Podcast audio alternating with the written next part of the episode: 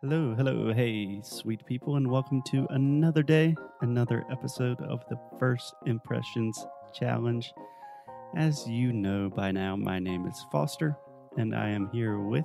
Alexia. Hey guys. Hey, Alexia, what's up? Not too much. What about you? Not much, not much. I am ready to get started. Yeah, me too. So, what are we talking about today?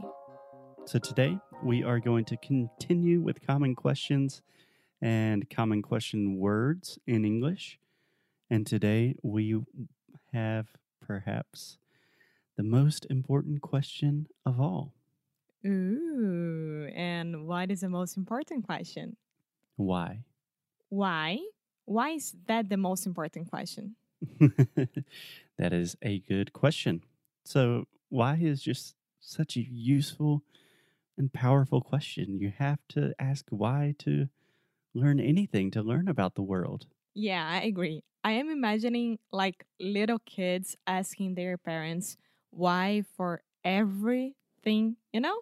Like, why do I have to do this? Why do I have to do that? Why is the sky is blue? And etc. yeah, exactly. And I think that's a really good analogy because when we are learning a new language, we essentially have to be like little kids again. So that's a good example. Thank you. I am awesome. You are awesome. so, Alexia, today I wanted to start with one of the most important questions and also one of the most common questions that every language learner needs to know. Why are you learning English? Yeah, that is a difficult question. I mean, it's hard to think of a really specific reason, you know? Yeah, totally. So I think this is a really important thing to talk about, just really quick, um, for two reasons. On one hand, most questions that begin with why are a little bit more difficult to answer. For example, with other questions like when or where, normally you have a pretty specific answer, you know?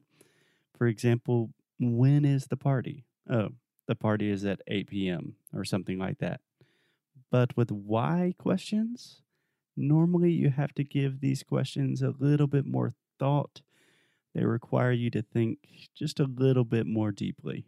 Yeah, that is definitely true. And what is the other reason? You said this was important for two reasons. Oh, yeah, I almost forgot. So, more specifically, we are talking about the question why are you learning English? Or some variation of that question, like why are you improving your English? Something like that. And this question is super important because it really gives you a lot of motivation, helps you stay dedicated. And it's kind of crazy because a lot of people that are learning a new language, they don't really think about or know exactly why they are doing it, you know? Yeah, and I think, I think I might be one of those people. No, no. I think you have a lot of good reasons why you are always trying to improve your English. And I think that you and probably a lot of our students have some really good and important reasons why they're learning English. It's really just a question of thinking about it for a little bit and clarifying things. But the important thing is when you're learning a new language, that takes a lot of time, it takes a lot of effort, money. So it's really important to stop and think, why? Why are you doing all of this in the first place? You know? Does that make sense? Yes, that makes perfect sense. And I think it's really, really important. Okay, great. So, Alexia, if you think it's really important, why are you learning English? I knew it. I knew we were going to say that. Well, let me think. Um, I'm learning English and still studying English nowadays. So I can talk to your friends and family. Also, because I can travel to different places and meet new people, etc. Those kind of things. Is that a good answer? Yeah, Yeah, that's a great answer. There is no such thing as a bad answer. So let me ask you a follow up question, Alexia. Why do you think it is important to speak English?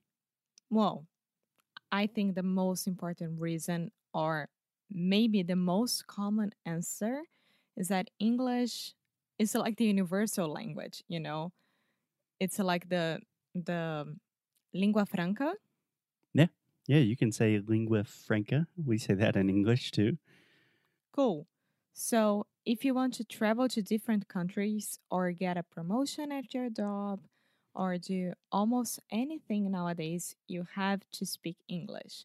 It's almost a necessity. And when it's a necessity, you do it. Yeah, awesome. So those are all really good answers. So would you like to ask me a question? A why question? Yeah, this is an easy one. Why did you learn Portuguese? I imagined that that question was coming. Um, obviously, I learned Portuguese so I could travel to Brazil and meet you, meu amor. Ah, but seriously, why did you learn Portuguese? Like when you started four, five years ago? Yeah, um, great question. So, to be completely honest, I kind of learned Portuguese by accident a little bit. So, I was doing a master's degree program in maybe 2014 or 15. And as part of the program, you are required to travel and live in a new country, and you're required to learn a new language. And because I already spoke Spanish, I decided to learn Portuguese because I thought it would be relatively easy and I thought Brazil would be really cool, to be honest. Fair enough. And why did you think Brazil was going to be really cool? Why not? So that was another good why question. Good job, Alexia. Thank you. Um, I was really interested in Brazil for a lot of reasons. I mean, obviously the country, it's amazing. The people, the culture, the nature, all of those things. But also, I thought that Brazilian Portuguese just sounded really cool. It's a beautiful language, and that was super interesting to me. Awesome. And I do think that Brazilian Portuguese is really beautiful also. Yeah, it is certainly one of the most beautiful languages in the world. So, Alexia, can I point something out really quick? Yeah, go ahead. Okay, so you did something really interesting, and I think it's important to talk about this. So, when you asked me a question that begins with the question word why, and then I gave you an answer, and then you asked me another why question as a follow up. And I think that's awesome.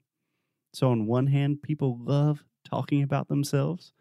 So, one of the easiest way to get people to talk about themselves is just to ask why. Like, why did you do that? Or why did you make that decision? Or why do you think that way? And also, on the other hand, asking why is just a really easy way to maintain the conversation, to keep the conversation flowing. Do you know what I mean? Yeah, that makes sense. You can always ask why because there are so, so many different answers. Exactly. There are millions of different possibilities. So, for the last thing today, let's do a fun little exercise. Um, so, let me start. So, Alexia, just ask me a question, any question, and I will give you an answer. And then I want you to follow up with as many why questions as you can until it just seems ridiculous. Okay. Okay, so I just ask you a question and then I continue to ask why, why, why, why, why, why, why. yeah, more or less, that's it. Let's do it. Okay, so what is your favorite country in the world? Ooh, okay. Um, that's difficult. Let's say, eh, let's say Brazil. And why is Brazil your favorite country? Uh, Brazil is my favorite country for a lot of reasons. Um, I love, I really love the language, the people, the culture, the beaches. And why do you love the language? Uh, this is easy because Brazilian Portuguese is such a beautiful language. It's very musical. It has a lot of sounds. It is fun to speak Portuguese and listen to Brazilians. Okay. Um, why does Portuguese sound like music to you? Ooh, this is a great linguistic question. So, on one hand, I think Brazilians are just a very expressive group of people. So, they use a lot of ups and downs with their intonation when they're speaking. And on the other hand, Brazilian Portuguese has a lot of sounds, like a lot of different vowel sounds. So, it really is a very musical language. Okay, I gotta ask this. Why do Brazilians speak with a lot of expressions? Can I say that? Um, yeah, with a lot of expression. Yeah, you can. So, why are Brazilians so ex- expressive? Yeah, exactly. Um, honestly, I don't know, but I think you get the point, right?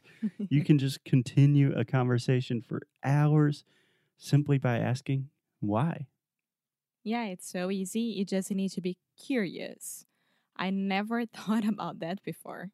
Yeah, yeah, it can be very useful. Um, okay, okay, sweet people. I think that is it for the today. When in doubt, just continue asking why, and you'll probably be good to go. Yep. I think that's a really good advice. So I'll see you tomorrow. Why? Stop it. Why? Seriously. Seriously, why? okay. I'm leaving now. I'm What? getting up from Why my you leaving? chair. You press stop. Why? And Why? I need to take a shower Why? because I need to be clean. Why are you dirty? Yes, right now I am. Why? because it's gonna be my first shower of the day. Okay, guys, we will see you tomorrow.